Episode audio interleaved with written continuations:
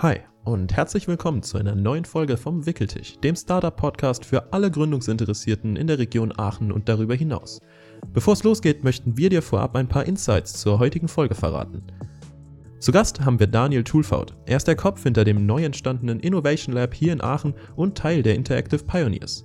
Wenn du wissen möchtest, wie es dazu kam, dass Daniel bereits mit 15 sein erstes Gewerbe angemeldet hat, wieso er dann nach einer intensiven Arbeitsphase mit Mitte 20 einen kurzzeitigen Burnout hatte und was er rückblickend daraus gelernt hat, welche Rollen entscheidend für dein Startup-Team sein können und wieso das Innovation Lab genau die richtige Anlaufstelle für dich ist, wenn du deine Ideen in kürzester Zeit weiterbringen möchtest, dann empfehlen wir dir dran zu bleiben. Für weitere Infos und den Learnings, die wir aus dieser und allen anderen Folgen für dich zusammenfassen, folg uns gerne auf Instagram, LinkedIn und unseren weiteren Kanälen. Wir wünschen dir jetzt viel Spaß mit der Folge und sind gespannt auf dein Feedback. Ähm, in ganz seltenen Fällen kommt diese Persönlichkeit überein, dass man die Möglichkeiten, den, den Wunsch, die Ressourcen hat, Geschäftsführer oder Gesellschafter zu werden und gleichzeitig auch der tatsächliche Typ dafür ist. Wickertisch, der Startup Einen wunderschönen guten Tag und herzlich willkommen zur nächsten Folge vom Wickeltisch Startup Podcast. Mein Name ist Jonas und ich begrüße euch wie immer mit einem Gast an meiner Seite. Heute tatsächlich wieder einmal äh, virtuell zugeschaltet über die äh, sehr, sehr gut funktionierenden Systeme in der heutigen Zeit. Und ja, nicht allzu weit weg, immer noch äh, in der Nähe von Aachen wenigstens, aber einmal über die Landesgrenze nach Holland rüber sitzt Daniel Tulfaut. Daniel, herzlich willkommen bei uns im Podcast. Hm, hallo Jonas, schön dabei zu sein. Wir haben im Vorhinein ja so ein bisschen geschrieben und es ist ja schon funny. Wir haben das erste Mal, glaube ich, im Februar geschrieben, wenn ich das noch richtig in Erinnerung habe. Vielleicht sogar Januar. Da hattest du uns, glaube ich, mal geschrieben, hey, hab euren Podcast gefunden und äh, fand es ganz interessant. Wollte ich mal fragen, gibt es da die Möglichkeit, auch mal äh, Teil des Ganzen zu sein? Und äh, eventuell in der Folge vorzukommen. Das war, meine ich, im Januar oder Februar, oder? Ja, ich glaube Januar sogar, ja. Januar sogar. Das ist schon, schon ein bisschen was her. Ähm, wir haben es geschafft. Das äh, kann man schon mal sagen. Und ähm, ich bin ziemlich froh drüber. Ich habe ähm, mich im Vorhinein natürlich ein bisschen vorbereitet und ein bisschen was zu dir ähm, ja, gegoogelt, rausgesucht und äh, muss sagen, ich war schon ziemlich geflasht. Also da stand, also da stand erst, dass du 30 bist. Das ist soweit richtig, oder? 32, aber ja. Mhm. 32, 32. Aber wahnsinnig viele Stationen, die du äh, schon angelaufen hast und äh, die du schon, schon auf deinem Werdegang sozusagen äh, hinter dich gelegt hast. Und von daher bin ich persönlich ziemlich gespannt auf diese Folge und ähm, bin auch verdammt gespannt, wie du äh, das Ganze so ja zusammenfasst und äh, was du so in der Zeit erlebt hast, ähm, was du gelernt hast und darüber wollen wir heute so ein bisschen sprechen.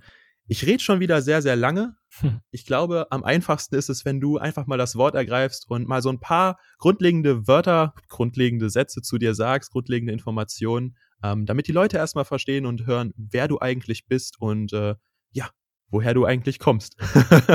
ja, ganz aktuell arbeite ich bei den Interactive Pioneers, schön im, im Drehturm auf dem Lusberg, also dem, ich sag mal, schönsten Arbeitsort Aachens, den man haben kann, mitten im Grün mit dem schönen Blick.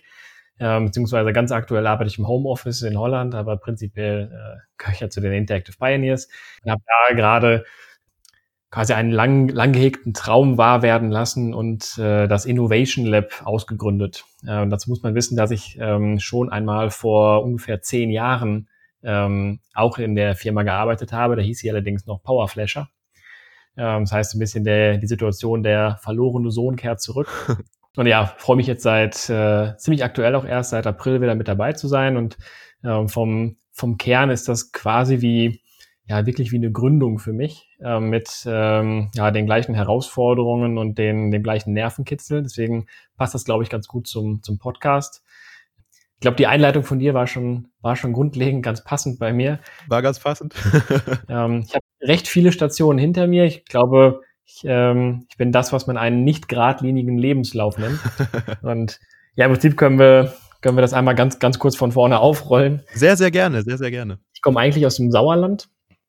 Ähm, ich hatte also später nach dem Abitur mit der, mit der ersten Liebe zusammen nach Aachen verschlagen. Und ähm, ich hatte damals mit, mit 15 ähm, ein Gewerbe gegründet als, als Webentwickler und Webdesigner Ähm, und das war, ich weiß nicht, wie es in Aachen aussah, aber zumindest im, im Sauerland, in einem kleinen Kaff, schon eher eine Kuriosität.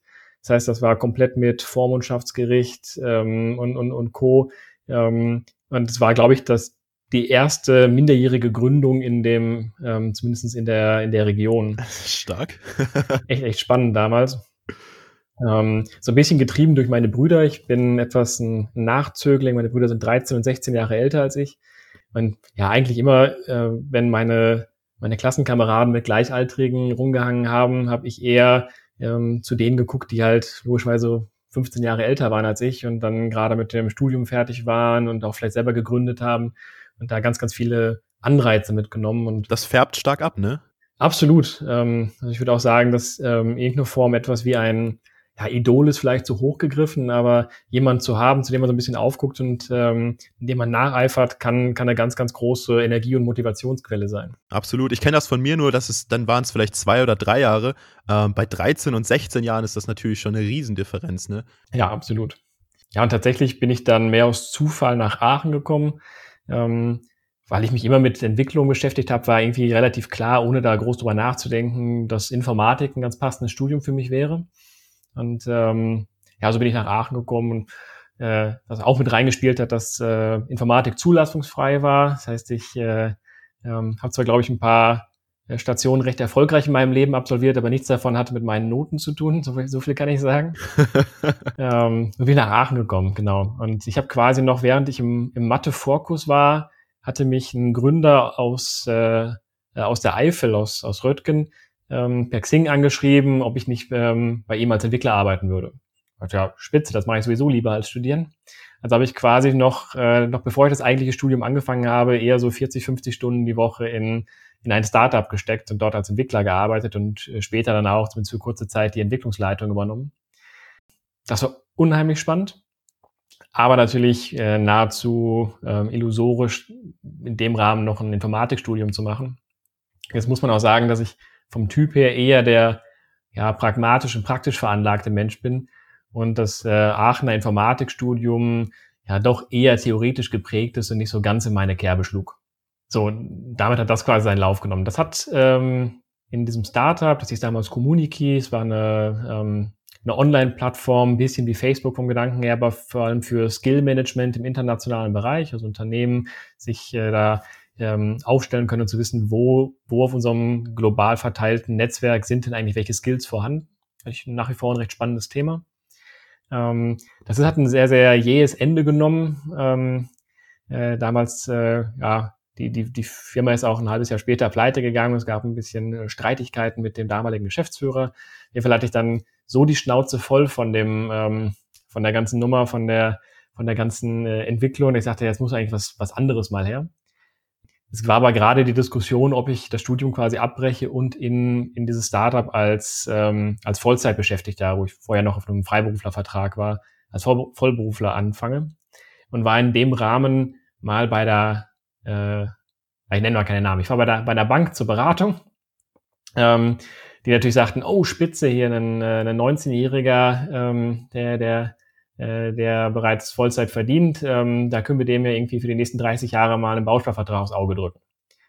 Und ähm, so haben dann letztendlich doch wieder meine, meine Brüder die Finger im Spiel gehabt. Mein, mein mittlerer Bruder war aus der Zeit in München unterwegs, ähm, selber als, als Vertriebler für, für Softwarehäuser und hat mir dann Kontakt zu einem Versicherungsmakler geschickt. Also hier, geh nicht zur Bank, geh mal dahin. Und ja, hat den Termin gemacht und zwischenzeitlich aber gekündigt. Dann habe ich den angerufen, meinte, ja, eigentlich, ich brauche den Termin jetzt gerade nicht mehr, ich würde das Studium dann doch fortsetzen. Ich meinte, ah, weißt du was, dann arbeitest du einfach bei uns. Und dachte, ja, what the fuck, okay, machen wir das. Ähm, also habe ich in ziemlicher Rekordzeit, ich glaube innerhalb von zwei Wochen, eine Ausbildung zum Versicherungsmakler gemacht, die bei der Allianz, sage ich mal, drei Jahre eher dauert. Ähm, dann ja, wurde ich in den Anzug geschmissen und äh, habe hab Kunden ähm, in Versicherungsfragen beraten. War also dementsprechend auch super, super spannend. Ähm, in dem Rahmen ganz, ganz viel gelernt, was ich, was ich für einen Entwickler nie, ähm, nie aufbereiten konnte. Also das ganze Thema Vertrieb, ähm, Telefonvertrieb, sich äh, ähm, Vermarktung und Co. Insofern super, super viele Lerneffekte. Aber nach einem Jahr musste ich auch einfach zugeben, auch wenn ich eher an ein weißes Schaf in der Branche geraten bin mit dem Unternehmen, ähm, ja, letztlich war mir dann ähm, aber doch klar, dass, dass die Versicherungsbranche es eigentlich nicht wirklich für mich ist. Ähm, aber ich konnte natürlich die Erfahrungen daraus, das ganze Vertriebliche, das ganze Zwischenmenschliche mitnehmen und habe gesagt, okay, ich gehe wieder in die Softwareentwicklung, arbeite jetzt nicht als Entwickler, sondern als Projektleiter. Ich habe zunächst freiberuflich angefangen, Entwickler aus meinem Netzwerk an Agenturen mit einem Designschwerpunkt zu vermitteln und dort das Projektmanagement zu machen. Bin dann aber relativ schnell an den Punkt gekommen, dass ich eigentlich coolere Projekte machen wollte. Und ja, gerade wenn man sehr jung ist, wenn man eher im, ähm, ja, im, im freiberuflichen Feld unterwegs ist, dann hat man ja ganz, ganz oft eher so den, den Tante-Emma-Laden um die Ecke und ähm, auch die Agenturen haben sich da ein bisschen schwer mitgetan. Mhm. Und so kam ich mehr durch, auch mehr durch Zufall damals zu den, zu den Powerflashern, heute Interactive Pioneers und durfte da als, äh, als Projektleiter mir die, ähm, die, die ersten Hörner abstoßen und meine erste Erfahrung als Projektleiter ähm, machen. Und wie war das? Also ich meine, du hast bist ja dann im Prinzip aus dem Umfeld, was du, dass du selber dir das alles aufgebaut hast, dass es auch teilweise noch so ein bisschen schwammig war, was es jetzt genau ist, äh, bist du dann in so konkrete Strukturen mhm. gekommen. Vielleicht auch noch nicht die, äh, sage ich mal, Konzernstrukturen in dem Sinne, sondern noch lockerer und und, und angenehmer, sage ich mal. Aber Strukturen, wie wie ist das gewesen? Wie wie hat sich das angefühlt, sage ich mal? Erst einmal extrem positiv.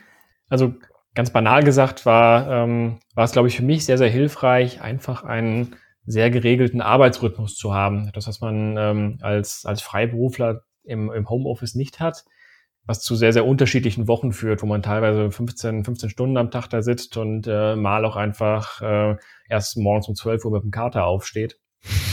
das in sehr, sehr einfach festen, geregelten Bahnen zu haben, kam, kam mir doch, äh, doch persönlich sehr entgegen.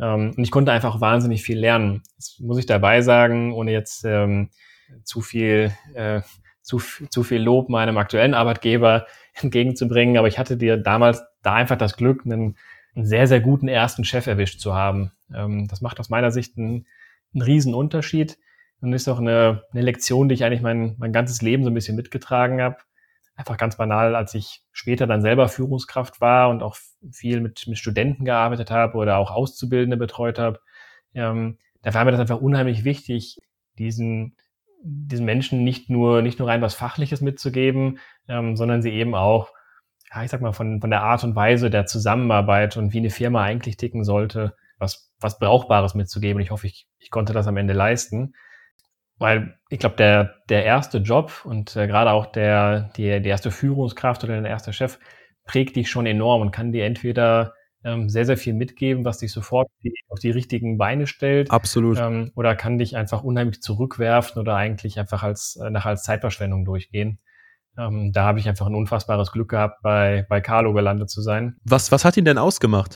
Ja, im Prinzip das, äh, was ihn zum Glück immer noch ausmacht, ist jemand, der unheimlich fix mitdenken kann, ähm, und ich glaube, am Ende sind, sind Carlo und ich uns gar nicht so, gar nicht so unähnlich. Ähm, vielleicht auch durch die Begegnung immer, immer ähnlicher geworden. Vielleicht hat es mich meinen, meinen Weg mitgeprägt.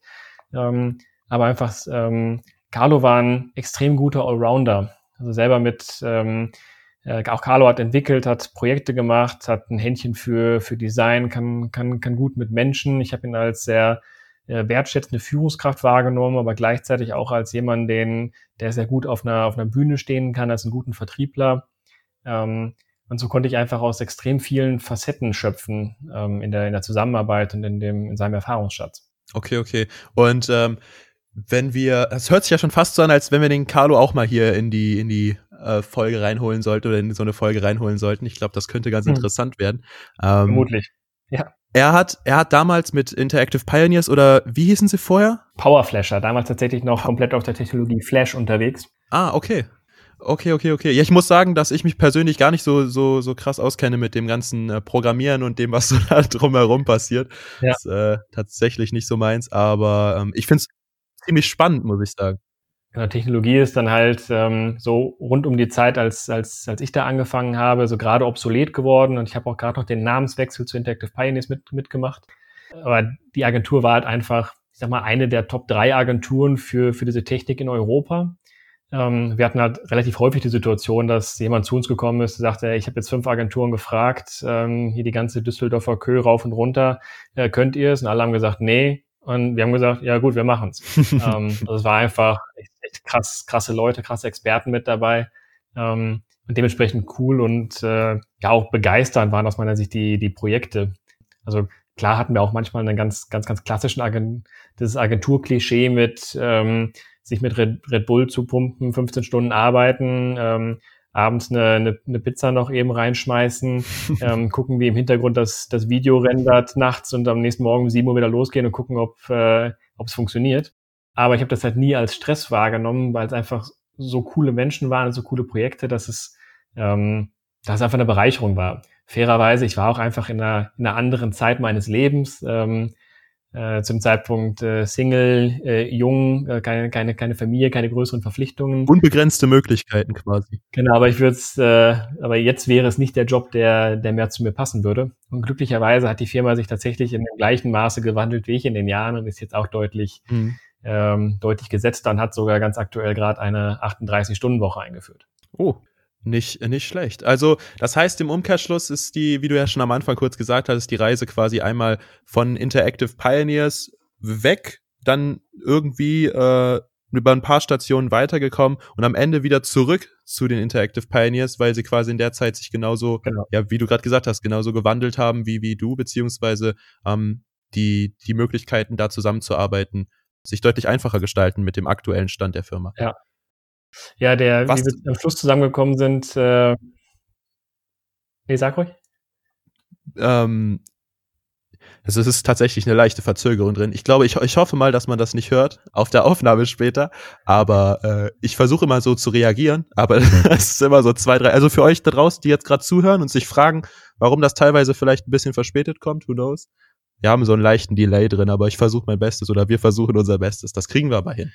Also was, was ich gerade, was ich gerade nur sagen wollte, da waren ja ein paar Stationen noch zwischen und generell, wenn man sich deinen Lebenslauf so anschaut, ähm, hast du sehr, sehr viel in diesem Bereich Projektleitung ähm, genauso gemacht wie, wie ähm, das, das Projekt, zu, also Projektmanagement und auch Produktentwicklung deine eine oder deine letzte Station, bevor du ja jetzt wieder zurück zu den Interactive Pioneers gegangen bist, war ja ähm, bei Modell Aachen. Mhm. Und ähm, genau. da hast du, hast du ja knapp, ich glaube, knapp fünf Jahre, wenn ich das noch richtig in Erinnerung habe, glaube ich, hatte ich gelesen. Genau. Ähm, hattest du ja dort, dort gearbeitet. Meine längste Station. Längst, genau, die längste Station, deswegen wollte ich da auch nochmal drauf eingehen. Du hast davor ja einiges, einige Stationen abgeklappert. Du hattest dein eigenes Ding laufen, ähm, du hast dich ähm, bei den Interactive Pioneers oder ähm, beziehungsweise, ach, ich habe den Namen schon wieder vergessen, irgendwas mit Flash. Das war die Powerflasher. die Power, das ist so ein cooler Name. Die Powerflasher, genau. Ähm, hattest du, hattest du quasi auch, auch äh, passiert die Station und ähm, bist dann nachher bei, bei Modell Aachen gewesen, noch zwei, drei äh, Zwischenstationen und bist dann dort am längsten geblieben. Was hat dieses Unternehmen für dich ausgemacht und wieso warst du da? Weil, äh, wenn ich das richtig verstanden habe, bist du vom, vom Kopf her ja eigentlich so der, der Typ Gründer, ich will mein eigenes Ding machen. Mhm. Vielleicht nicht unbedingt im, im zwangsläufigerweise im eigenen Unternehmen, auch jetzt bedingt durch Familie etc. bedeutet das ja auch eine zusätzliche Belastung, die man eventuell ähm, dann nicht unbedingt so gebrauchen kann. Aber du hast, glaube ich, dieses, dieses Mindset dafür. Und da frage ich mich, äh, wie, wie war es dann in, in Unternehmen zu arbeiten und für diese Unternehmen im Endeffekt zu arbeiten und mit diesen Unternehmen zu arbeiten? Wie, wie war das? Ja, also erstmal ist, ähm, muss ich sagen, dass äh, ich auch dabei bei Modell Aachen, glaube ich, extrem viel Glück hatte, dass es einfach ein Unternehmen ist, das ähm, für mich eigentlich alle, alle Boxen abgetickt hat. Also dass, ähm, als ich da angefangen habe, ähm, also der, der, der entscheidende Grund war tatsächlich der, der Einstellungsprozess am Anfang. Okay. Es war einfach so, so erfrischend pragmatisch und, ähm, und einfach bin da, davor bei diversen äh, Vorstellungsrunden. Ich musste durch tagelange Assessments durch und Musterworkshops machen und äh, Quizfragen beantworten und Videos aufnehmen und was, was, was weiß ich. Äh, das war ähm, teilweise teilweise schon ob, ob, obszön. Ja, und äh, bei, bei Modell Aachen hatte ich eine E-Mail hingeschrieben und hatte dann, glaube ich, nach zwei Stunden eine Antwort vom Geschäftsführer. Äh, der meinte, ja, ich würde mich gerne auf ein informelles Vorgespräch von zwei Stunden mit dir treffen. Okay. Da dachte ich, ja, das ist irgendwie eine skurrile Formulierung. so informell, zwei Stunden lang, ja, okay. Gut, bin ich halt mehr oder weniger unvorbereitet hingegangen. Und ähm, ja, haben wir uns auf die Couch gesetzt, im, im Meetingraum, ähm, so gerade noch irgendwie die, die Krümel vom Essenstisch gefegt, wo alle Mitarbeiter mittags gegessen haben. Und dann, ja, äh, gut, was, was du gemacht hast, kann ich aus deinem Lebenslauf lesen. Dann erzähl mal, was du privat so machst. Ähm, dann haben wir uns wirklich einfach zwei Stunden gut unterhalten, sind uns am Ende einig geworden, haben noch zwei, zwei andere der, der Gesellschafter eingepackt und sind Schnitzel essen gegangen. und das, das war halt eine, ähm, genauso wie der, ja, der Arbeitsvertrag war, glaube ich, das absolute nötige Minimum, irgendwie auf zweieinhalb Seiten begrenzt. Es war einfach durchweg authentisch und sympathisch und wirklich auf das, auf das Wesentliche reduziert. Ähm, und das ist es auch immer noch nach den fünf Jahren. Das heißt, da hat sich an der Mentalität nichts verändert. Und ich habe ein paar Erfahrungen in den, in den Stationen davor gemacht. Ähm, und einerseits sind, habe ich die Erfahrung gemacht, dass entweder sind Firmen nach außen, nach außen extrem, ja, ich, ich sag mal, extrem chaotisch und nach innen auch. Also vom, vom, vom, vom Businessmodell. Es, ja, irgendwie, es wird so gerade von einem Monat in den nächsten von der Hand in den Mund gelebt, aber es äh, eigentlich hat alles nicht so richtig Hand und Fuß. Mhm. Dann gibt's auch die Unternehmen, die so super seriös sind in allen, in, auf, auf allen Kanälen, ähm, die nach außen alles nur mit Schlips, Schlips und Krawatte machen, aber vom, vom gleichen Schlag intern halt auch ticken. Modell Aachen war für mich die, ja, das erste Unternehmen, was ich, was ich getroffen habe, ähm, was sowohl ja, nach innen die typische Agentur-Startup-Kultur war, so mit, äh, mit Nerf Guns gemeinsam kochen, ähm, einfach mal äh, mittags spontan den Grill anwerfen und ähnliches. nach außen hin aber einfach ein extrem gut funktionierendes Geschäftsmodell haben und ähm, nach außen hin sehr, äh, sehr seriös auch sein. Und das fand ich eine extrem angenehme Mischung und das ist nicht, ist aus meiner Sicht sehr, sehr schwer, das, das genauso hinzubekommen, weil die meisten kämpfen an, an beiden Fronten auf die gleiche Art und Weise und tun sich damit keinen Gefallen. Ich glaube, das hat äh, in dem Fall der, der extrem sympathische Mix aus den Gesellschaftern gemacht, die, die alle einfach eine völlig unterschiedliche Facette in das Unternehmen mit reingebracht haben. Und ähm, ich glaube, nur so, nur so konnte es so groß werden und so gut funktionieren und äh, auch die Kultur etablieren, ähm, mit der ich mich so, so stark angefreundet habe.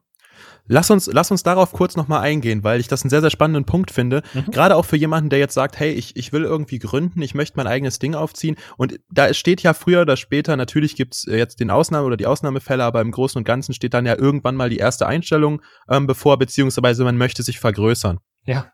Und da hast du, da hast du ja jetzt aus der aus der Perspektive desjenigen im Prinzip äh, kannst du berichten, der der ähm, ja eingestellt wurde ähm, genauso wie du aber später auch, äh, du hast eben davon gesprochen, dass du auch selber schon oder selber schon Führungskompetenzen erworben hast, selber Führungskraft bist und warst. Mhm. Ähm, und da sind ja so zwei, zwei Sichten auf das, auf dasselbe Thema, sage ich mal. Einmal aus der Sicht desjenigen, der zum Unternehmen hinkommt und einmal aus der Sicht desjenigen, der im Prinzip denjenigen, der zum Unternehmen hinkommt, aus Sicht des Unternehmens betrachtet und führen soll.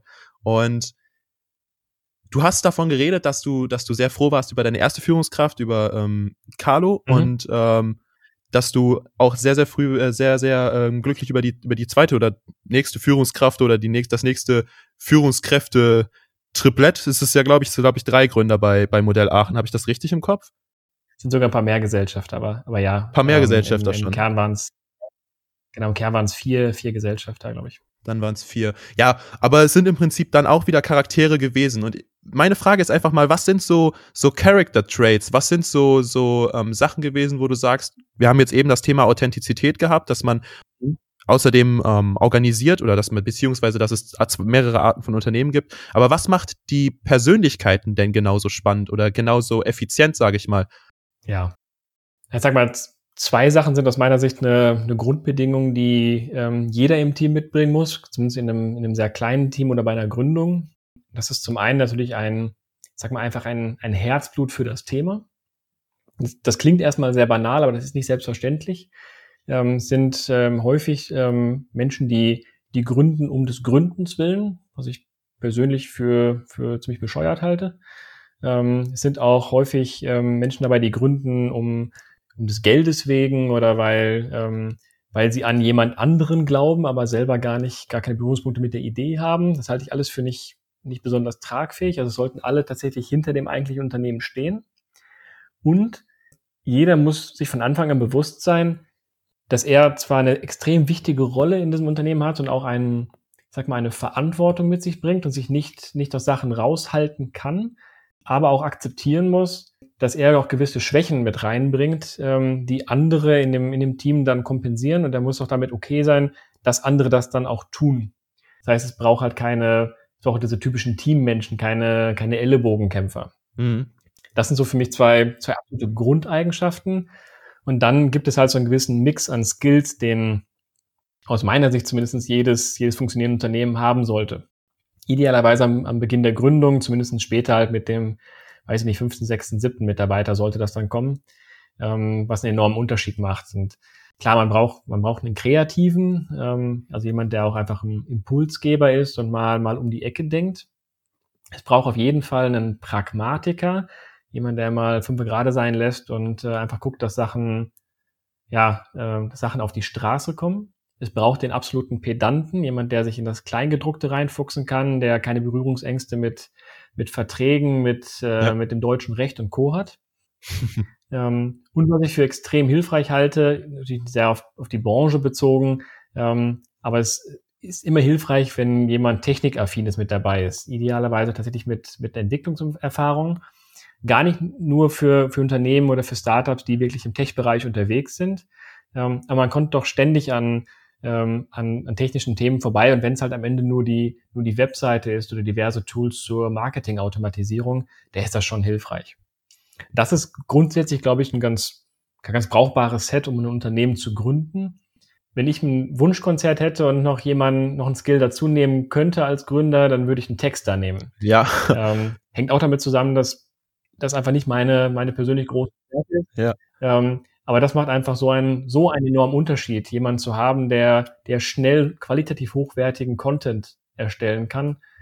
Das, das ist äh, gerade am Anfang, glaube ich, mit, mit Geld kaum aufzuwiegen. Und das, äh, das vernachlässigen viele. Das ist, das ist tatsächlich ein sehr, sehr guter Tipp, den ich auch bisher noch nicht bekommen habe, aber der sich jetzt über die Erfahrung, die ich jetzt auch oder die wir jetzt auch im Kontext äh, mit diesem Podcast hier und der, der Arbeit dahinter, ähm, die wir, wo wir auch gesagt haben, so, hey, so ein Texter wäre cool. Ähm, wir, wir bringen das schon ganz gut hin. Aber wenn da jemand wäre, der jetzt sagt, hey, wow, ich bin der absolute Gott an der Tastatur und äh, kann da wirklich was abliefern, so jemand ist tatsächlich Gold wert. Da stimme ich dir 100% zu, auf jeden Fall.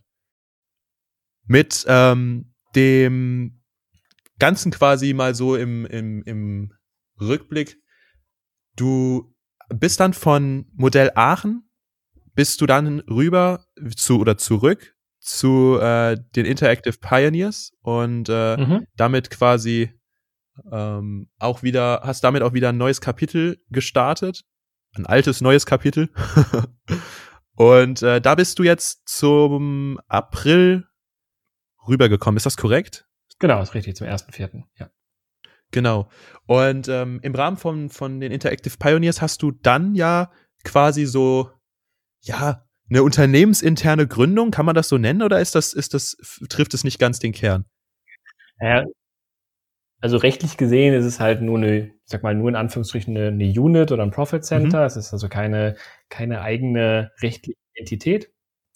Ähm, aber es ist halt ein völlig neuer Geschäftsbereich und ähm, da ich momentan auch extrem autark in dem, dem Bereich unterwegs bin, fühlt es sich halt komplett an wie, wie eine Gründung. Mhm. Zumindest, zumindest aus meiner Seite heraus. Ich weiß nicht, wie es sich für, für Carlo anfühlt, aber zumindest für mich. Ja, das finde ich tatsächlich auch sehr, sehr spannend, weil so einen Fall hatten wir auch noch nicht. Das war tatsächlich auch der, der Beweggrund für die ganze Nummer. Die, die Geschichte, wie äh, ich zu, zurück zu den Pionieren gekommen bin, war äh, eigentlich äh, auch recht, auch recht interessant. Erzähl bitte. Ich hatte ähm, immer über die Jahre mit dem, mit dem Carlo Kontakt gehalten. Ähm, wir waren häufiger mal Mittagessen. Und irgendwann meinte er, und Daniel, ich habe echt gerade keinen Job, den ich dir anbieten kann, aber wenn ich dich hätte, dann könnte ich gegebenenfalls andere Jobs anbieten. Mach dir doch mal Gedanken, was, was du cool fändest. Und gerade zu dem Zeitpunkt war ich super glücklich bei, bei Modell Aachen. Und ich dachte, ja, what the heck, äh, gut, dann nehme ich mir mal ein Wochenende und Fantasie einfach. Und tatsächlich habe ich mehr oder weniger eine Idee aus der Schublade gegriffen, die ich Jahre zuvor schon mal hatte für eine Gründung und habe das einfach mal runtergeschrieben. Ich dachte, ja, ich habe jetzt absolut echt nichts zu verlieren und ja, äh, vielleicht findet das ja interessant. Und dann habe ich das geschickt und da kam mehr oder weniger ähm, so ein Einzeiler zurück. Äh, Finde ich cool, machen wir. und so ist es dann im Großen Ganzen, äh, Ganzen gekommen. Und äh, muss auch dabei sagen, diese ganze Nummer konnte, konnte nur funktionieren, weil wir vorab dieses Vertrauensverhältnis hatten. Ähm, das heißt, rein, rein von den offenen Fragen und von Vertragsabstimmungen und Co. war das, äh, war das Ganze doch durchaus äh, durchaus hakelig und hat sich, hat sich irgendwie ewig gezogen. Äh, und ich weiß noch, dass, dass meine Frau an, an einigen Punkten schon mal zwischendurch gesagt hat, äh, du Daniel, bist, bist du dir echt sicher, dass das, dass das so funktioniert, dass das nachher auch zustande kommt? Ähm, wir setzen da echt gerade viel auf eine Karte. Und ich dachte, nee, nee, ich, ich kenne den Carlo, das passt. Ähm, völlig egal, was da nachher, äh, wie das jetzt, jetzt gerade läuft, aber er hat mir sein Wort gegeben und dann machen wir das auch. Das wird cool. Mhm. Ja. Und so bin ich, äh, so bin ich dann mehr oder weniger Hals über Kopf zu den Pionieren gekommen. Fairerweise muss man sagen, ich, ich wusste es selber schon, ich sag mal grob ein Dreivierteljahr vorher ähm, und habe Modell Aachen auch nochmal deutlich, äh, deutlich mehr Monate Zeit gegeben mit, äh, mit der Kündigungsfrist, einfach damit wir intern einen guten, guten Übergang regeln konnten, Nachfolge einarbeiten konnten und so weiter. Ähm, weil ich in keinster Weise die, den, den Kontakt in die Richtung abbrechen möchte oder irgendwelche Brücken abbrennen möchte. Und ich muss auch sagen, dass es gut geklappt hat, dass wir vollständig im, im Guten auseinandergegangen sind und auch nach wie vor Kontakt haben. Das ist, das ist, denke ich, also auch aus den Erzählungen jetzt gerade, äh, wie auch die, die, ähm, der Job, den du jetzt im Prinzip hast und machst, äh, wie der zustande gekommen ist, da hört man ja schon raus, dass es sehr, sehr wichtig ist, Kontakte aufrecht zu erhalten und ähm, auch vor allen Dingen zu pflegen. Wie, wie hast du das für dich so gemeistert in der, in der Vergangenheit? Ähm, jetzt nicht nur speziell in, in Richtung Modell Aachen und Interactive Pioneers, sondern ich denke mal, dass das deine generelle Einstellung ist, ähm, Kontakte zu pflegen und, und, und äh, aufrecht zu erhalten. Wie, wie machst du das in dem, sage ich mal, Umfeld, in dem du dich befindest, in dem Stress, den du zum Teil hast, ähm, da noch vielleicht Zeit zu finden und ähm, Kontakte zu pflegen? Ähm, tatsächlich muss ich gestehen, dass ich genau in dem Thema eine völlige Niete bin. Oh, ähm, dann habe ich das ja richtig falsch interpretiert hier. ja, alles gut. ich glaube, auch da habe ich einfach viel, viel Glück gehabt in meinem Leben, dass, ähm, oder vielleicht hat sich auch das genau daraus ergeben, aber alle Menschen, die, die mir wirklich, wirklich wichtig sind in meinem Leben, von, von meinen besten Freunden über Kontakten aus der Arbeitswelt, sind selber Menschen, für die es völlig in Ordnung ist, dass man sich mal ein halbes Jahr nicht sieht oder nicht meldet und dann aber nahtlos anknüpfen kann. Ja. Was, was nicht für jeden Menschen selbstverständlich ist. Ich weiß nicht, ob ich dann über meine Art oder auch mal vielleicht meinen, meinen fehlenden Aktionismus in der, in der Kontaktpflege diese Freunde, diese Menschen dann auch quasi angezogen habe. Ähm, wie rum es gekommen ist, weiß ich nicht, aber es passt einfach sehr, sehr gut zu mir und es waren zum Glück halt die, die richtigen und die wichtigen Menschen mit, mit dabei, mit, äh, mit denen das dann auch äh, alles funktionieren konnte. Und ja, ähm, kann immer viel auf Glück schieben. Ähm, ich hoffe, dass ich einfach bei, bei den Kontakten, die ich in meinem Leben so gemacht habe oder getroffen habe, ähm, zumindest immer einen so guten Eindruck hinterlassen habe, ähm, das Ganze so, so gut hinterlassen habe, ähm, dass selbst wenn man keinen Kontakt hat und man Jahre später erst anknüpft, ähm, dass dieser Kontakt immer noch ausreichend positiv besetzt ist, um, um eine gute gemeinschaftliche Basis zu finden. Ja. Glaub, das ist für mich so eher das Learning aus der ganzen Nummer, ähm, dass man sich, ja, wie man schön sagt, man sieht sich immer zweimal im Leben und deswegen lohnt es sich beim ersten Mal einfach den, ähm, den Kontakt nochmal etwas positiver zu gestalten. Absolut, absolut. Ich merke das nur auch teilweise bei mir, dass ähm, teil, ja doch teilweise schon soziale Kontakte ein bisschen zu kurz kommen, weil man halt eben ähm, so mit den Themen beschäftigt ist, die man, die man halt so tagtäglich vor der Brust hat und äh, die dann halt auch ziemlich viel Zeit in Anspruch nehmen, was äh, glaube ich, das ist, das ist schon richtig. Also ich glaube, wenn ich so meinen, meinen engeren Freundeskreis gucke, sind es auch alles Menschen, die, sage ich mal, Verständnis dafür haben, weil am Ende des Tages macht das ja auch jemanden aus. Also wenn man sagt, man, man brennt für etwas, man arbeitet gerne und man arbeitet äh, auch von mir aus dann seine 15 Stunden am Tag, ähm, dann, dann ja, wenn man dann Freunde hat, dann sind diese Freunde auch dementsprechend äh, offen dafür, weil sonst wären sie, glaube ich, nicht die Freunde, die man, die man gebrauchen kann. Und äh, das finde ich halt, ich finde es halt immer wichtig, dass man das, dass man das immer vor, vor, ähm, vor Augen hat, dass soziale Kontakte wichtig sind, ähm, dass man aber nicht zwangsläufigerweise mit jedem befreundet sein muss, der ja mal irgendwann in der Grundschule einem, mit einem am Tisch gesessen hat oder so. Äh, da gibt's ja, gibt's ja auch noch andere, andere Varianten. Und man sollte das auf jeden Fall auf dem, auf dem Schirm haben, wie es um seine sozialen Kontakte bestellt ist. Mhm. Wenn man sich an sich einfach glücklich damit fühlt und ich sag mal, wenn, wenn man zwei, drei, zwei, drei gute Freunde hat, ähm, über die man sagt, dass, ja, die begleiten mich jetzt auch ein paar Jahre oder vielleicht auch den. Mit denen gehe ich durch dick und dünn. Meinen restlichen Lebensweg, ganz genau. Dann ist das ausreichend. Ähm, Sehe ich absolut genau. Aber vielleicht, wenn man an einem Punkt kommt, dass man merkt, man arbeitet eigentlich nur noch und das soziale Netzwerk oder das, was man eigentlich anstrebt als sozialer Kontakt, leidet extrem darunter. Da muss man sich echt die Frage stellen, ob es das wert ist. Mhm. Ähm, weil ich bin persönlich überhaupt gar kein Freund von, von dieser Nummer, ähm, was man so ein bisschen der, der Unternehmensberaterbranche zuschreibt. ich acker jetzt mal drei, vier Jahre und, und, und baller 80 Stunden Wochen und reise durch ganz Europa. Ähm, und äh, danach kann ich immer noch ein Leben haben. und das halte ich persönlich äh, ja eher kurzsichtige, sehr naive Einstellung, die man, die man häufig direkt aus dem, aus dem Studium äh, vielleicht noch, noch mitbekommen hat, ähm, äh, die sich aber eigentlich ganz, ganz, ganz, ganz selten lohnt. Also das ist im Endeffekt so, du, du findest für dich so einen Kompromiss zwischen, zwischen beiden Welten. Hattest du denn schon mal den Punkt, wo du gemerkt hast, so, wow, ich mache hier gerade zu viel und andere Sachen fallen hinten über?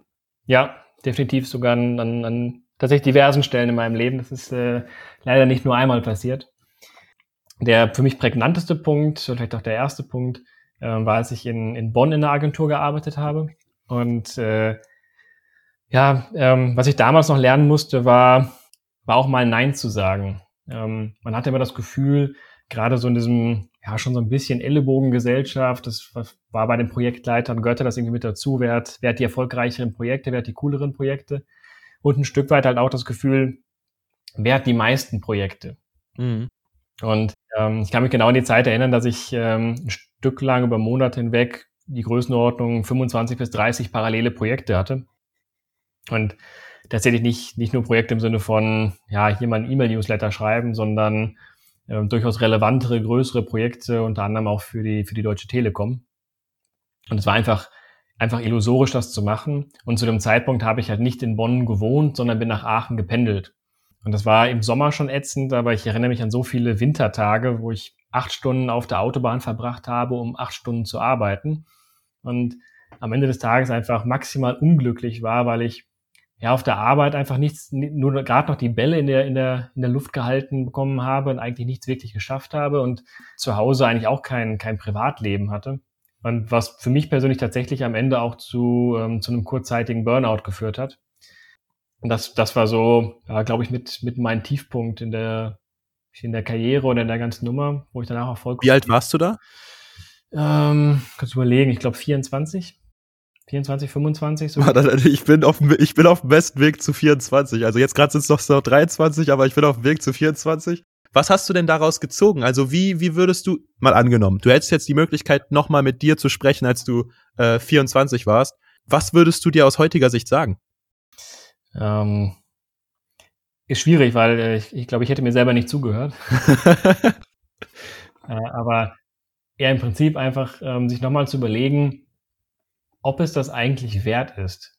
Also was man, ähm, mit welcher Intention man das eigentlich gerade tut ich sag mal, als junger Mensch gerade auch im, im, im Berufseinstieg hat man immer das Gefühl, man, man macht das jetzt ähm, und die Firma wird es entsprechend honorieren. Und das ist eigentlich fast immer eine Sackgasse.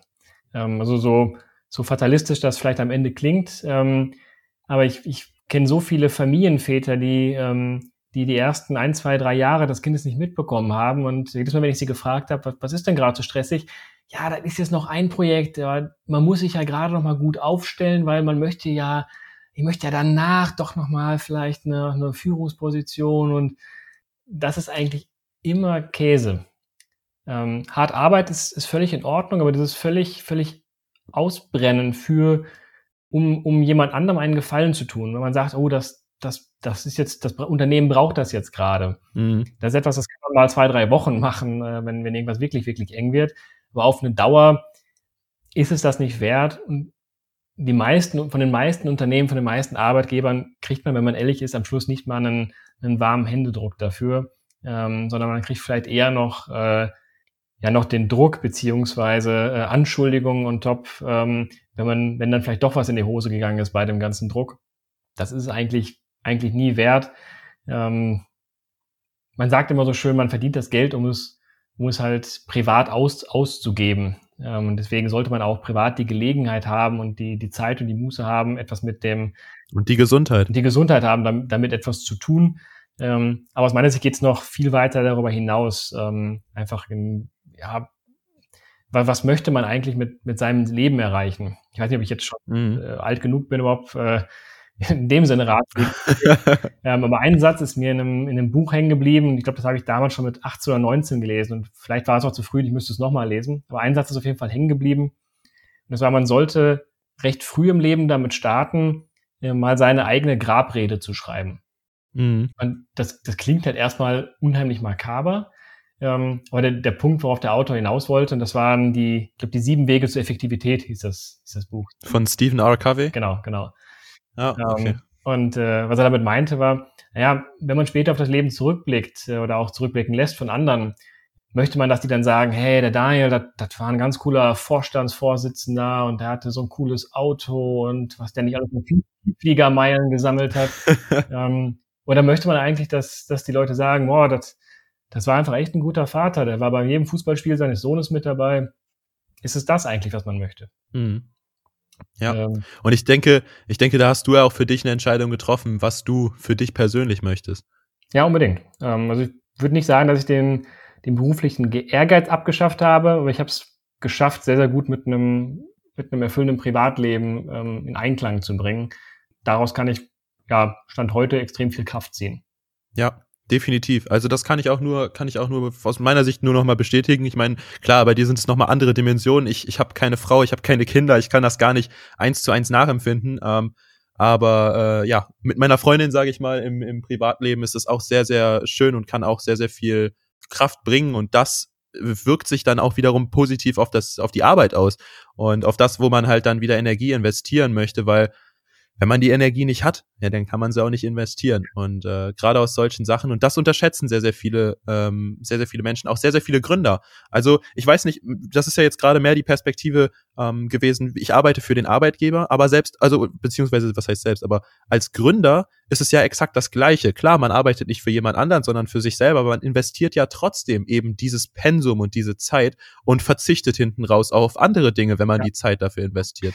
Was als Gründer aus meiner Sicht noch einen Unterschied macht, äh, zumindest wenn man später äh, Personal mit dabei hat, ist, dass man durchaus halt eine, sag mal, eine soziale Verantwortung außerhalb seines privaten Bereichs hat, auch für andere Mitarbeiter. Das ist etwas, was man als Angestellter in der Form nicht so hat. Also da kann man gut sagen, so, gut, ich werde für 40 Stunden bezahlt, ich habe kein Problem, jetzt hier mal, mal 45 oder 50 Stunden für eine Woche zu arbeiten, aber dann muss es Mhm. gut sein. Als, als Inhaber oder als Gesellschafter ist man halt ein Stück weit auch verantwortlich für, für einige andere Leben mit dabei. Ja. Um, und dann da zu sagen, oh, ich lasse um, um 16 Uhr den Stift fallen, weil, ja, das ist es jetzt irgendwie, ist nochmal eine andere Nummer.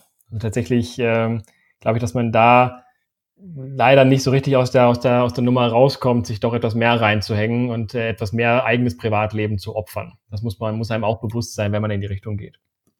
Absolut, absolut. Ich denke halt, dass auch nichts per se krass dagegen spricht, das äh, auf das also das Privatleben ein bisschen einzuschränken. Ähm, es ist nur einfach die Sache, was möchte ich, was ist mir wichtig und ähm, das dann darauf anzupassen und äh, sich auch vorhin im Vorhinein darüber einfach Gedanken zu machen, weil einfach reinzustarten und am Ende dann, sage ich mal, zu stehen und zu sagen, äh, auch hätte ich mal vor ein paar Jahren mich doch anders entschieden, das sind halt Dinge, die bereut man dann und dann macht das Ganze auch keinen Spaß mehr und Ja, ich denke halt, gerade gerade in so einer Kombination muss man sich einfach von von Anfang an im Klaren darüber sein, auf was man sich hier im Prinzip einlässt. Natürlich kann man das auch erst alles viel viel besser im Nachhinein beurteilen, ist ist ja logisch.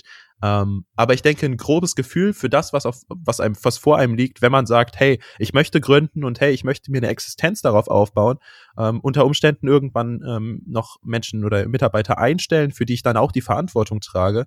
Das sind Sachen, da sollte man sich zumindest mal, äh, ja, so einen Abend mal mit so einem Whisky hingesetzt und drüber nachgedacht haben, sagen wir es mal so. Ja, viele Menschen hinterfragen halt auch ähm, einfach nicht so die Best Practices oder das, was, was sie als Best Practice irgendwie ansehen und mitbekommen haben für sich selber. Mhm. Ähm, tatsächlich etwas, was ich, ich weiß nicht, wie viele Dutzend Male in Vorstellungssituationen mitbekommen habe, dass ähm, äh, jemand sagte, oder ich, wir, haben, wir haben viele Studenten-Events bei Modell Aachen gemacht, äh, Ja. Events, wo die das Unternehmen kennenlernen konnten. Und häufig waren da einfach Leute noch dabei, die waren mitten im Bachelor. So, denen konnte ich jetzt nichts ganz Akutes irgendwie für, für Modell Aachen erzählen eigentlich.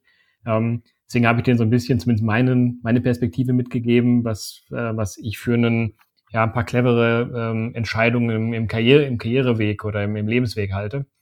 Und Mhm. wir sagten, ja, ähm, also ich will unbedingt noch promovieren. Okay. So, möchtest du denn danach in einen, in einen Konzern arbeiten? Nee. Also Konzern ist überhaupt gar nicht mein Ding, äh, maximal 50 Mitarbeiter. Ja, dann kannst du dir dann auch das Promovieren sparen. Oder, Ja. also ich will unbedingt, muss ich noch mal zwei Jahre irgendwie in die Staaten, das, ich muss Auslandserfahrung sammeln. Oh, das heißt, du möchtest danach unbedingt international arbeiten. Nee, ich bin total der, der Heimscheißer eigentlich. Ich will unbedingt so äh, maximal, maximal noch 20 Kilometer um meinen Wohnort herum irgendwie pendeln, aber das reicht dann auch. Ja, also, ja. Dann, dann brauchst du auch keine Auslandserfahrung für deinen Job. ähm, also viel klingt halt einfach wie, das muss man mal gemacht haben oder das machen da andere erfolgreiche Menschen auch. Das heißt halt ja. nicht, dass das für einen selber was Cleveres ist. Genau in der Gründung halt auch. Ja, ja. Äh, Gründung und Geschäftsführer zu sein, klingt immer für alle nach, nach so viel, nach so viel Prestige, nach, äh, dann, dann hat jemand es wirklich geschafft. Mhm. Und ich glaube, das ist ganz, ganz, ganz, ganz selten der Fall. Und nur in ganz seltenen Fällen kommt diese Persönlichkeit überein, dass man die Möglichkeiten, den, den Wunsch, die Ressourcen hat, Gesell Geschäftsführer oder Gesellschafter zu werden und gleichzeitig auch der tatsächliche Typ dafür ist. Ja. Ja, daran gehen ja auch extrem viele Gründungen äh, zugrunde, sage ich mal. Mhm. Ähm, weil, weil Menschen auf einmal in Rollen sind, in die sie nicht 100%ig reingehören. Was ich aber persönlich denke, und das ist, ist einfach so eine Meinung, die ich mir jetzt über die letzten Jahre angeeignet habe, äh, gerade wenn es in den Bereich Studium geht, zu gründen und einfach mal ähm, diese Erfahrung praktisch zu machen, was das eigentlich bedeutet und, und welche Verantwortung man dann unter Umständen trägt und wie das alles funktioniert, ähm, das, das sollte man meiner Meinung nach irgendwie versuchen. Irgendwie. Keine Ahnung wie, aber irgendwie versuchen, zumindest mal herauszufinden, ist dieses Thema Gründung etwas, wo ich mich drin wiederfinde oder ist es eher etwas, wo ich merke, so nach den ersten zwei, drei Monaten so, puh, ist ja eine coole Idee, aber äh, nein, danke, sozusagen. Absolut, absolut halte ich auch für, für clever.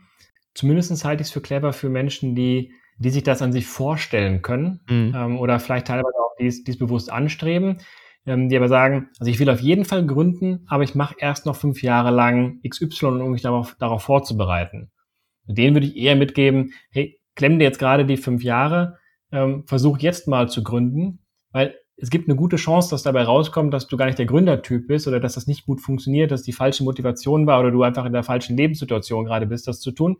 Und dann würden dann die nächsten fünf Jahre vielleicht anders aussehen, wenn du dieses Wissen jetzt hättest. Ja, es ist natürlich auch immer so ein Knacks fürs Ego, ne? Wenn man dann sich selber eingestehen muss, so, hey, äh, ich bin's doch nicht, sozusagen. Ja. Ähm, das, das schwingt ja immer mit, diese Angst davor, dass man sich am Ende eingestehen muss, das war's nicht. Das war jetzt umsonst reingesetzt, die Zeit, sage ich mal. Vielleicht ist es ja dann auch nicht nur zwei Monate, vielleicht sind es dann auch zwei Jahre oder drei oder vielleicht fünf, who knows. Ähm, ja, und das ist ähm, witzigerweise eine extrem gute Überleitung zu dem Thema Innovation Lab, weil wir genau das machen quasi. Wir versuchen ja Ego zu, zu überspringen mhm. und das halt etwas, ja, etwas mehr, mehr datengestützt zu betrachten. Sowohl beim Thema Unternehmensgründungen und äh, äh, Geschäftsmodellen, aber auch bei, bei Produktideen. Also ich will jetzt gar nicht so weit vorspringen, aber da, da hat man ja eigentlich exakt das, das gleiche Thema, dass einfach irgendjemand mal, mal glaubt, das ist eine clevere Idee. Und meistens ist das auch derjenige, der es entweder auch entscheiden kann oder zumindest jemand, der, der so dominant, so laut ist, dass er seine, seine Idee einfach durchdrückt und man merkt einfach erst nach, weiß ich nicht, Jahren Entwicklung vielleicht am Ende des Tages, dass das doch nicht so die clevere Idee war. Mhm. Weil gerade zwei Jahre Kapital und, und Zeit in den Sand gesetzt hat.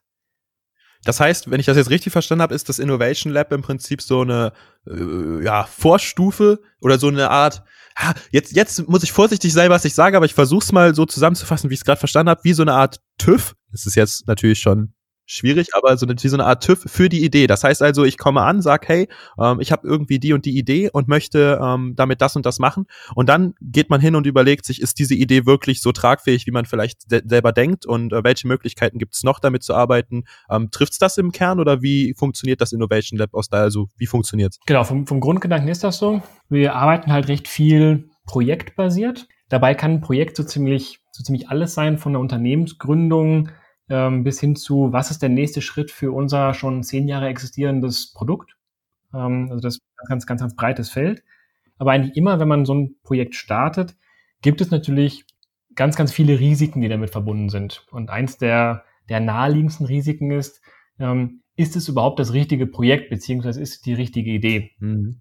Das Innovation Lab ist quasi der, ja, die, die Werkbank, um ähm, diese Projekte in maximal kurzer Zeit und auf die maximal pragmatische Art und Weise ähm, zu einem Punkt zu bringen, an dem man entweder weiß, ja, es klappt, hier ist Geld gut investiert, das sind die nötigen Schritte, lass uns loslegen.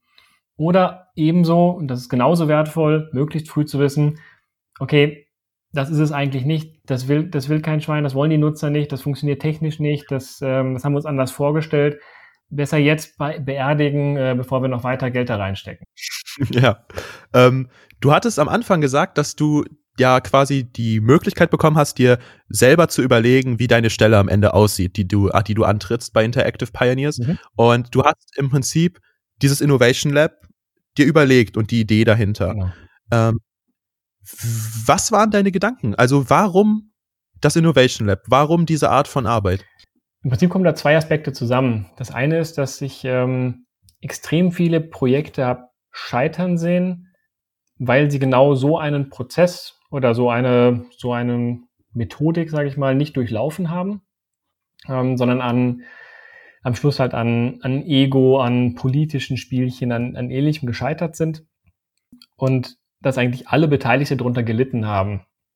Ich habe sowohl auf der, ich sag mal, Auftraggeber, auf der Unternehmensseite kennengelernt, dass einfach richtig, richtig Geld verbrannt wurde, dass intern auch tatsächlich persönliche Beziehungen an solchen Projekten ähm, zerbrochen sind, aber auch auf der Dienstleisterseite, dass man ganz, ganz häufig ein Projekt umgesetzt hat, von dem man selber schon so denkt, na gut, wir kriegen da jetzt Geld für, aber ob das wirklich so clever ist.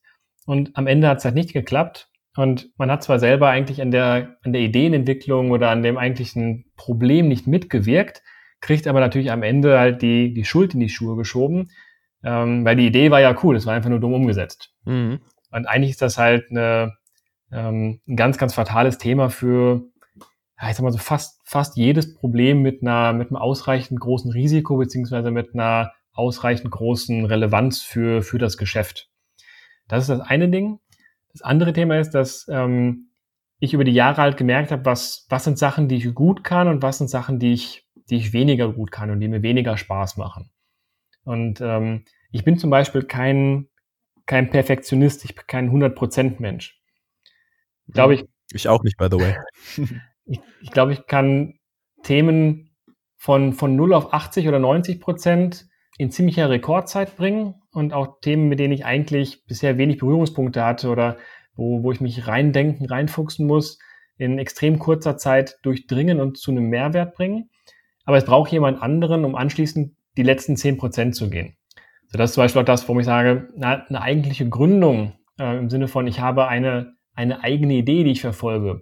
Das ist nicht so 100 Prozent mein Ding, weil ich würde irgendwann, ähm, wäre ich nicht der Richtige dafür und würde vielleicht sogar das Interesse verlieren, noch die, die letzten zehn Prozent zu gehen und es wirklich, äh, wirklich durchzuziehen oder ähm, dann halt auch hinterher zu betreuen und, und groß werden zu lassen. Aber im Innovation Lab habe ich halt die Chance, ähm, mit ganz, ganz vielen ähm, spannenden Projekten, Produkten und Unternehmensideen genau diese, diese von 0 auf 80, diese Phase mit zu begleiten. Ähm, und da sehe ich ein ganz, ganz großes Potenzial für eben für diese Unternehmen, für die Startups, für die Produkte, als auch einfach eine extrem guter, gute Schnittmenge mit, mit dem, was ich sehr, sehr gut kann und wo ich in der Vergangenheit auch Erfahrungen drin gesammelt habe. Und so ist halt der, der Gedanke vom Innovation Lab gekommen. Mhm. Es ist sehr, sehr, sehr spannend, weil äh, ich mich da in den Erzählungen so ein bisschen wieder, wiederfinde tatsächlich. Ich bin nämlich auch jemand, ich kann mich relativ schnell für etwas begeistern und dann da auch ziemlich viel Zeit rein investieren, beziehungsweise ziemlich viel Energie rein investieren in kurzer Zeit. Mhm.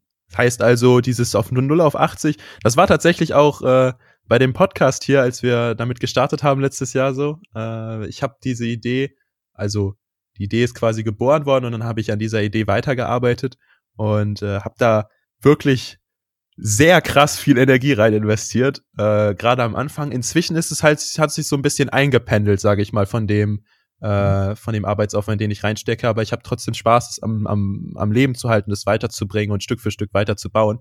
Ähm, aber es ist ja auch dann relativ schnell so, dass es dann, obwohl es vielleicht zum vermeintlich einfaches Projekt ist, viele Sachen auf einmal auf, auf, aufkommen, die über die Zeit sich zusammenbauen, Prozesse, die dann ineinander greifen und ähm, Ideen, die sich Stück für Stück ansammeln, die man irgendwie umsetzen möchte. Und da entsteht ja dann schon sehr, sehr viel, teilweise auch über, über wenige Monate, ähm, wo man dann vor der Herausforderung steht, okay, wie, wie manage ich das denn jetzt alles?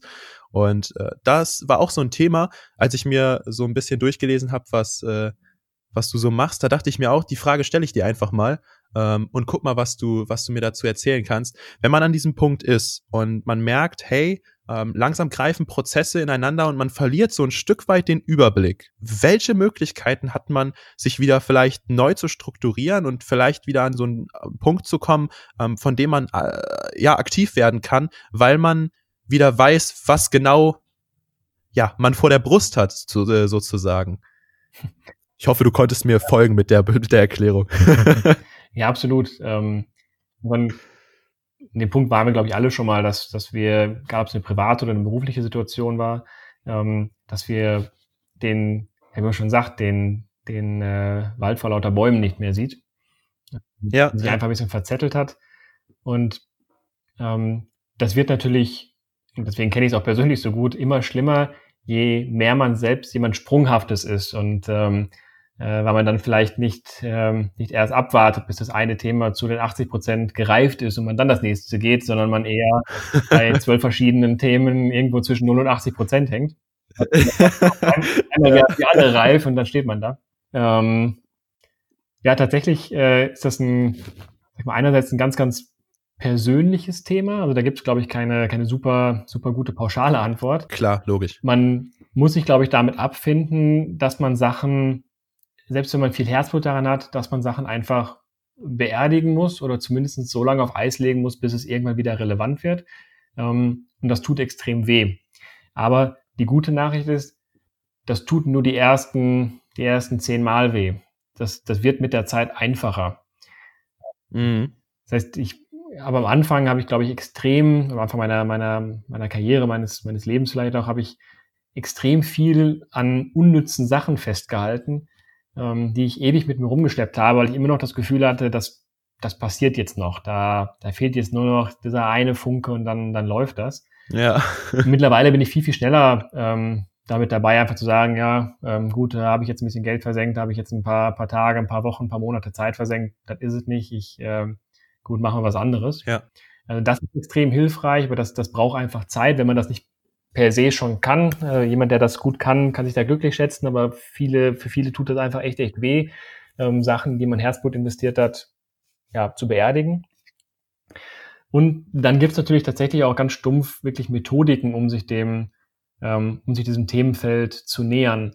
Das ist zum Beispiel witzigerweise etwas, was, äh, was wir gerade, ähm, ich glaube gestern ist die die E-Mail an den DigiHub ähm, rausgegangen, ähm, als, als unser Beitrag auch zu, äh, zu Corona ähm, aus, dem, aus dem Innovation Lab leisten, ähm, dass wir sogenannte ähm, Problem Framing Workshops kostenlos anbieten oder zumindest ein, ein Training in dem Bereich anbieten. Okay. Ähm, da geht es genau darum, mit welcher Methodik ähm, kann ich denn den, den Wald der Probleme sichten, ähm, mich auf, auf die relevanten fokussieren und da sehr schnell zu, zu den richtigen nächsten Schritten führen ähm, die ich dann erstmal ausprobieren kann, bevor ich dann die nächste Iteration des gleichen Prozesses eingehe. Okay. Wenn man halt so diese Mischung aus einer, ja, ich meine, einer soliden Methodik hat oder einem einfach einem Framework, was dann da so ein bisschen unter die Arme greift und vielleicht auch einen äh, etwas distanzierter externer Mensch, der ähm, äh, der da nicht das Herzblut hat, der auch einem gut mal sagen kann, ja, hm, so ganz nüchtern betrachtet, ist, ist das jetzt nicht die höchste Priorität. Mhm kombiniert mit ähm, der Möglichkeit, der persönlichen Möglichkeit, Sachen, Sachen auch mal, mal ja, liegen zu lassen, das hilft enorm. Das ist, das ist tatsächlich etwas, das habe ich mir jetzt mal gerade hier parallel aufgeschrieben. Ähm, da werde ich mich noch mal in Kontakt mit dem DigiHub äh, begeben und mal nachfragen, was wir da noch für Möglichkeiten haben. Weil das ist tatsächlich eine, eine, eine Problematik, die ich äh, aktuell selber habe und wo ich auf jeden Fall auch mal Unterstützung bräuchte. Ja, gerne. Vielen, vielen Dank für den Tipp schon mal. Ähm, Nochmal ganz kurz zurück zum, zum Innovation Lab als, als solches. Ähm, wir sind ja der Startup-Podcast und äh, wir berichten oder wir wollen ja vor allen Dingen Inputs oder Insights geben äh, für Gründer und für Gründungsinteressierte ähm, in der Region Aachen. Und wenn man jetzt als Gründer sagt, ich äh, habe jetzt gerade eine Idee und ich möchte das so und so umsetzen, ähm, ist man dann genauso äh, oder könnte man dann genauso zu euch kommen wie jemand, der jetzt sagt, ich habe die Idee schon quasi ausgeplant und weiß auch schon, wie ich es umsetzen soll und habe auch schon vielleicht einen Businessplan runtergeschrieben, also da wirklich schon schon Details äh, zurechtgearbeitet und bräuchte jetzt noch so das finale Go im Sinne von also dass dass jemand externes mal sagt, ja, das das was du dir da überlegt hast, funktioniert wirklich. Ähm, welche Stufen oder welche ja doch welche Stufen von Gründern könnten zu euch kommen grundsätzlich? Ich glaube ganz ganz grundsätzlich kann man in so ziemlich jedem Entwicklungsstadium des, ähm, des, des Startups oder der, der Gründung zu uns ins Innovation Lab kommen. Ähm, teilweise kriegt man natürlich einfach einen, ähm, einen anderen Fokus, ein anderes Ergebnis hinterher raus. Mhm. Es geht natürlich immer darum, Annahmen zu validieren und ähm, weitere, weitere Details zu erarbeiten in, in einem sehr kleinen, sehr klar, klar abgesteckten Rahmen ähm, und darauf dann möglichst schnell Antworten zu kriegen. Das heißt, wenn, wenn deine, deine Grundidee noch relativ vage ist, wirst du, wirst du auch dazu eine Antwort bekommen. Die ist dann dem, dem Punkt natürlich noch ähm, verhältnismäßig vage. Also da geht es eher darum, kann das grundsätzlich funktionieren? Ist das Thema ganz per se erstmal interessant? Gibt es dafür eine Zielgruppe? Habe ich die richtige Zielgruppe getroffen? Etc die garantiert natürlich noch keinen keinen Erfolg hinterher. Wenn er sagt, ja, das, passt alles, dann kann man hinterher immer noch ganz, ganz viele Details natürlich in den Sand setzen. Das heißt, ich sag mal, absolut im Idealbild ist das etwas, was man, ähm, was man in jedem Stadium, beziehungsweise in den größeren Schritten des Unternehmens halt immer wieder einbindet. Also erstmal die, den Kern der Idee, die, die ganz, ganz grundlegende Phase, ähm, das möglichst schnell zu validieren, sollten wir es überhaupt angehen. Ähm, dann, wenn man einen Tacken weiter ist, zu sagen, okay, wir müssen uns jetzt ein bisschen priorisieren, wir müssen jetzt mit, mit Geld haushalten. In welche Richtung sollten wir zuerst gehen? Auf welche Zielgruppe sollten wir den ersten Fokus legen? Welche, ähm, welche Marketingkanäle sind vielversprechend etc. Und ist das vielleicht nochmal ein guter Moment, das, das ins Innovation Lab zu bringen, um da nicht unnötig in die falsche Richtung zu laufen. Und dann natürlich auch ganz weit nach hinten gedacht, man, das Ganze läuft schon und man ist so ein bisschen im, im Flow drin und dann, für mich ist das immer so ein bisschen dieser, dieser Mythos vom Iterativen, es geht äh, alles immer kleinschrittig weiter. Ähm, aber irgendwann in dem ganzen Unternehmens- und Produktzyklus, da tut es das Innovative halt nicht. Da, da reicht es nicht, ähm, nochmal 0,1 Prozent on top zu legen, sondern da braucht es vielleicht die, die nächste größere, größere Variante, die nächste Evolutionsstufe. Ja. Und das ist natürlich auch wieder ein guter Punkt, um, um mit dem Innovation Lab äh, zusammen daran zu arbeiten, was könnte der nächste richtige große Schritt sein. Also im Prinzip ist das Innovation Lab grundsätzlich immer eine gute Anlaufstelle, wenn man sagt, hey, ich möchte ganz gerne den nächsten Schritt gehen oder ich möchte einfach das, was momentan da ist, ähm, ja, noch einen Ticken besser machen, noch einen Ticken vergrößern, noch einen Ticken weiterbringen ähm, und weiß noch nicht genau wie. Genau. Also im Prinzip kann man sich auch so vorstellen, ähm, das Innovation Lab ist in ganz, ganz großen Teilen natürlich auch mit, mit mir als Person verknüpft.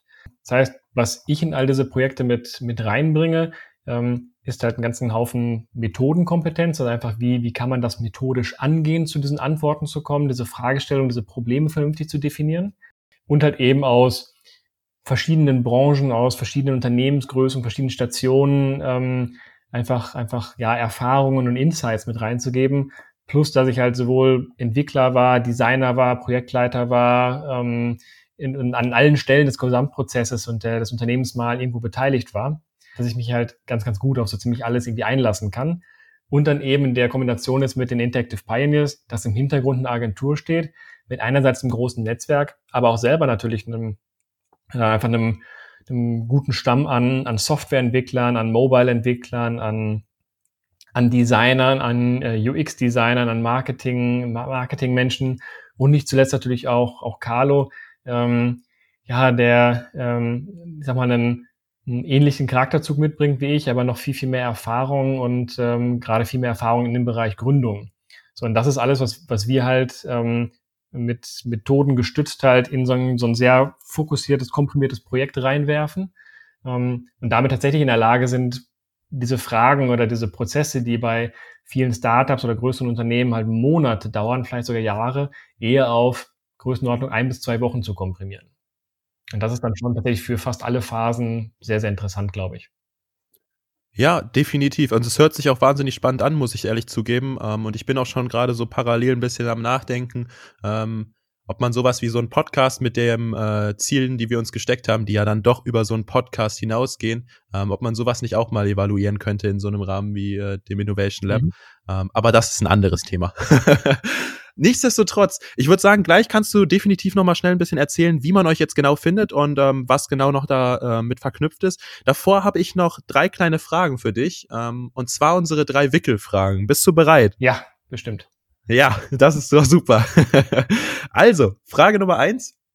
Was denkst du persönlich, ähm, was so der größte Skill ist, den man als Gründer mitbringen sollte ähm, für eine erfolgreiche Gründung?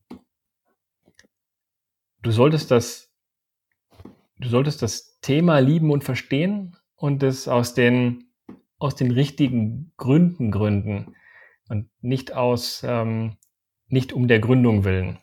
Das ist, glaube ich, für mich der, der allererste Kernschritt. Ähm, ich glaube, es gibt andere, andere Tipps, andere Faktoren, die, ähm, die extrem relevant sind, wenn es denn zur Gründung gekommen ist, wo man erstmal rauszufinden, sollte ich eigentlich gründen, ähm, muss man sich erstmal klar machen, was ist die Motivation dahinter. Und wenn, wenn es nicht die richtige Motivation ist, kann man sich das eigentlich schon sparen.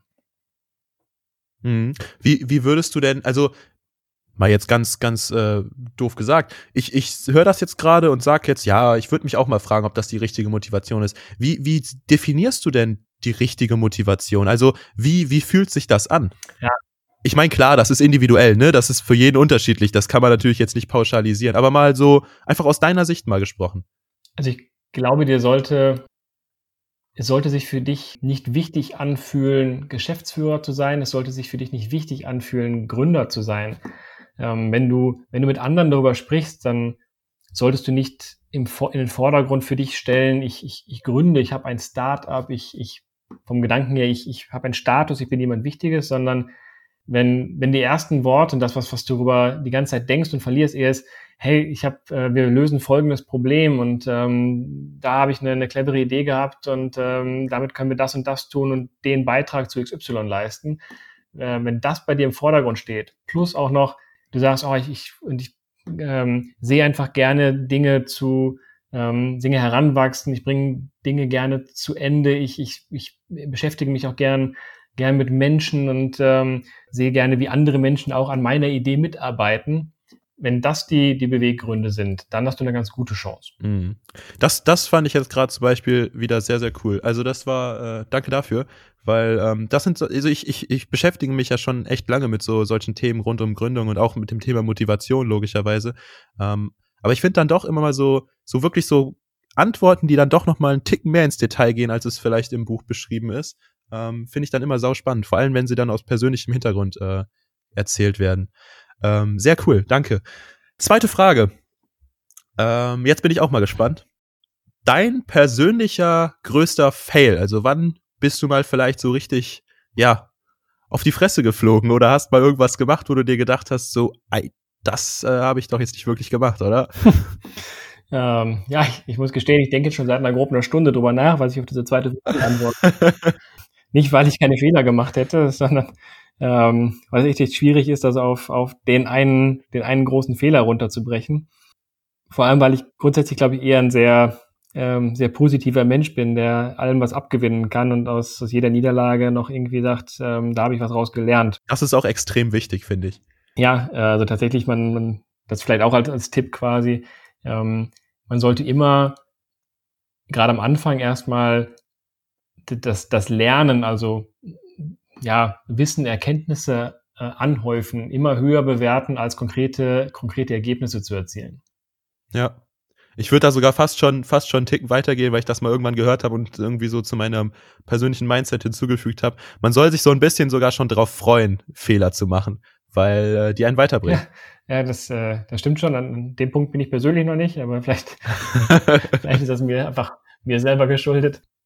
Ja, tatsächlich ähm, glaube ich, dass ich ähm, sehr, sehr früh in meinem, also als ich angefangen habe, aus, tatsächlich auch aus den falschen, falschen Gründen heraus motiviert war für, für Berufsentscheidungen. Also ich habe ich hab sehr, sehr lange gebraucht, um an diesen Punkt zu kommen, dass ich sage, ich, der Job muss, muss in allerletzter Linie zu, zu meinem persönlichen Leben und zu mir passen.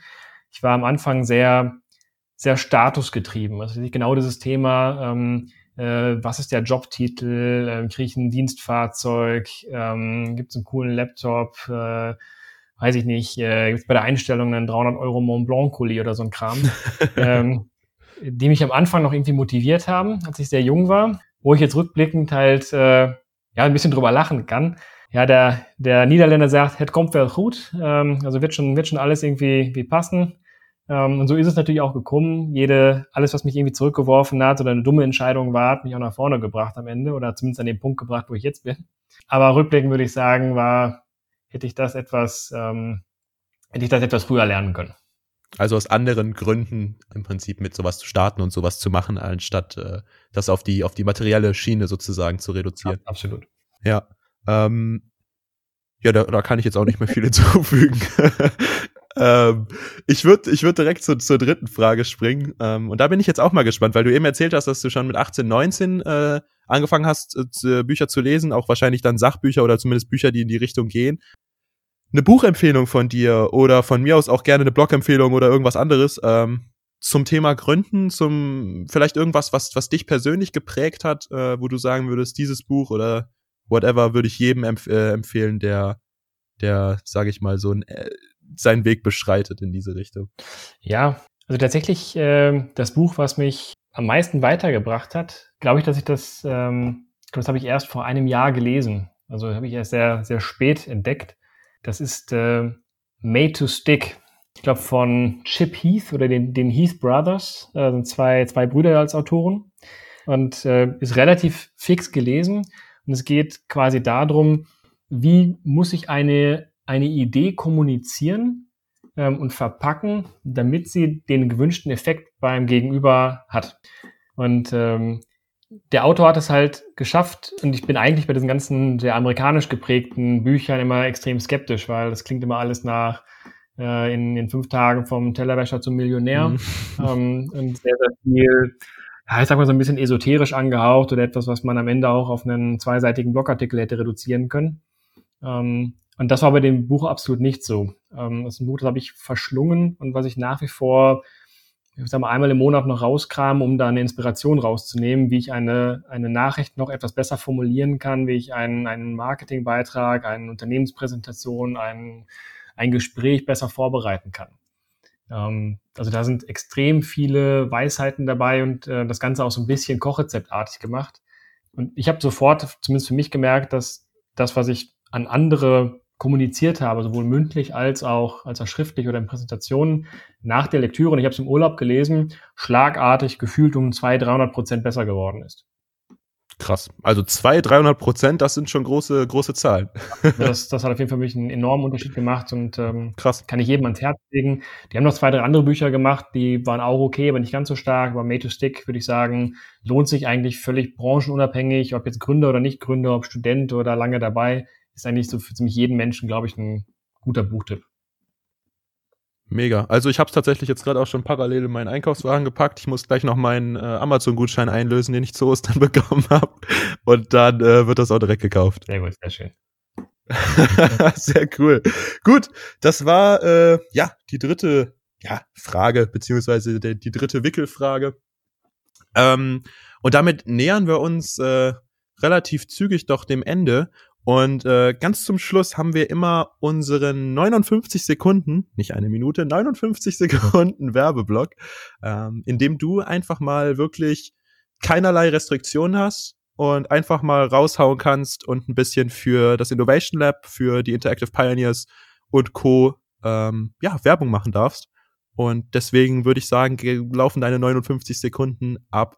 Jetzt leg los, viel Spaß. Alles klar. Ich glaube, was, was das Innovation Lab grundsätzlich macht, habe ich im, im Podcast ganz gut beschrieben. Wir sind also quasi der Inkuba Inkubator, die, die die Möglichkeit, deine Projektidee, deine Produktidee oder deine Unternehmensidee ganz schnell zu validieren und ganz schnell auf richtige Beine zu stellen oder auszusortieren. Und was ich allen Gründern ans Herz legen kann oder auch allen, äh, allen Startups, allen Leuten aus dem DigiHub und aus Aachen, wir bieten es gerade an, äh, wir sind gerade noch frisch dabei. Ähm, wir machen die ersten Projekte, wenn es ein interessantes Projekt ist und uns gefällt, machen wir es kostenfrei. Ähm, wenn hinterher eine extrem coole Case Study für uns dabei rumkommt, ähm, ja, meldet euch einfach bei uns auf äh, interactive-pioneers.de. dann slash Lab, dann seid ihr direkt bei mir im Innovation Lab und ja, sprecht mich an, wenn ihr ein cooles Produkt und eine coole Idee habt und ähm, wenn es uns auch gefällt und wir es für spannend halten, dann machen wir diesen ganzen Kram sogar für euch vollständig kostenlos. Da äh, kann man ja quasi schon gar nicht mehr anders, als sich bei dir melden. Hoffe ich.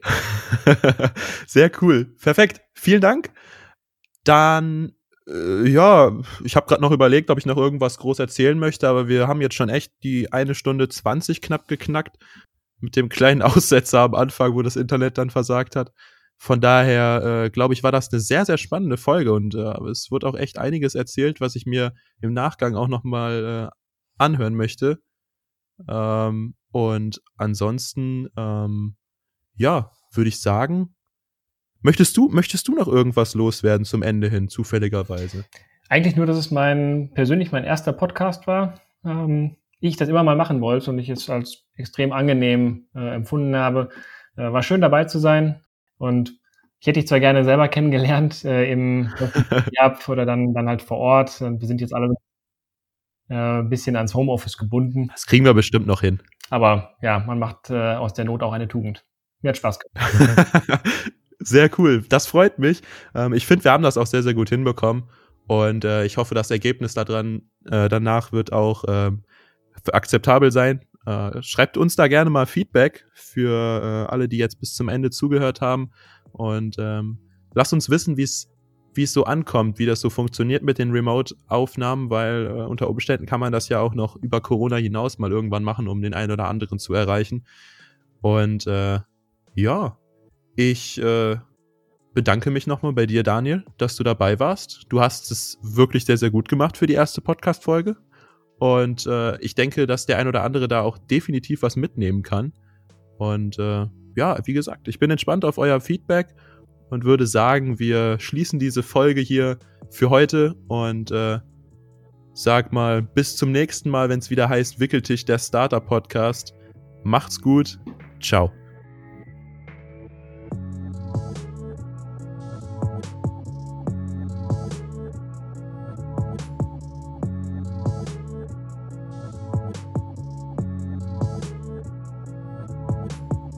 Wickertisch der Startup Podcast.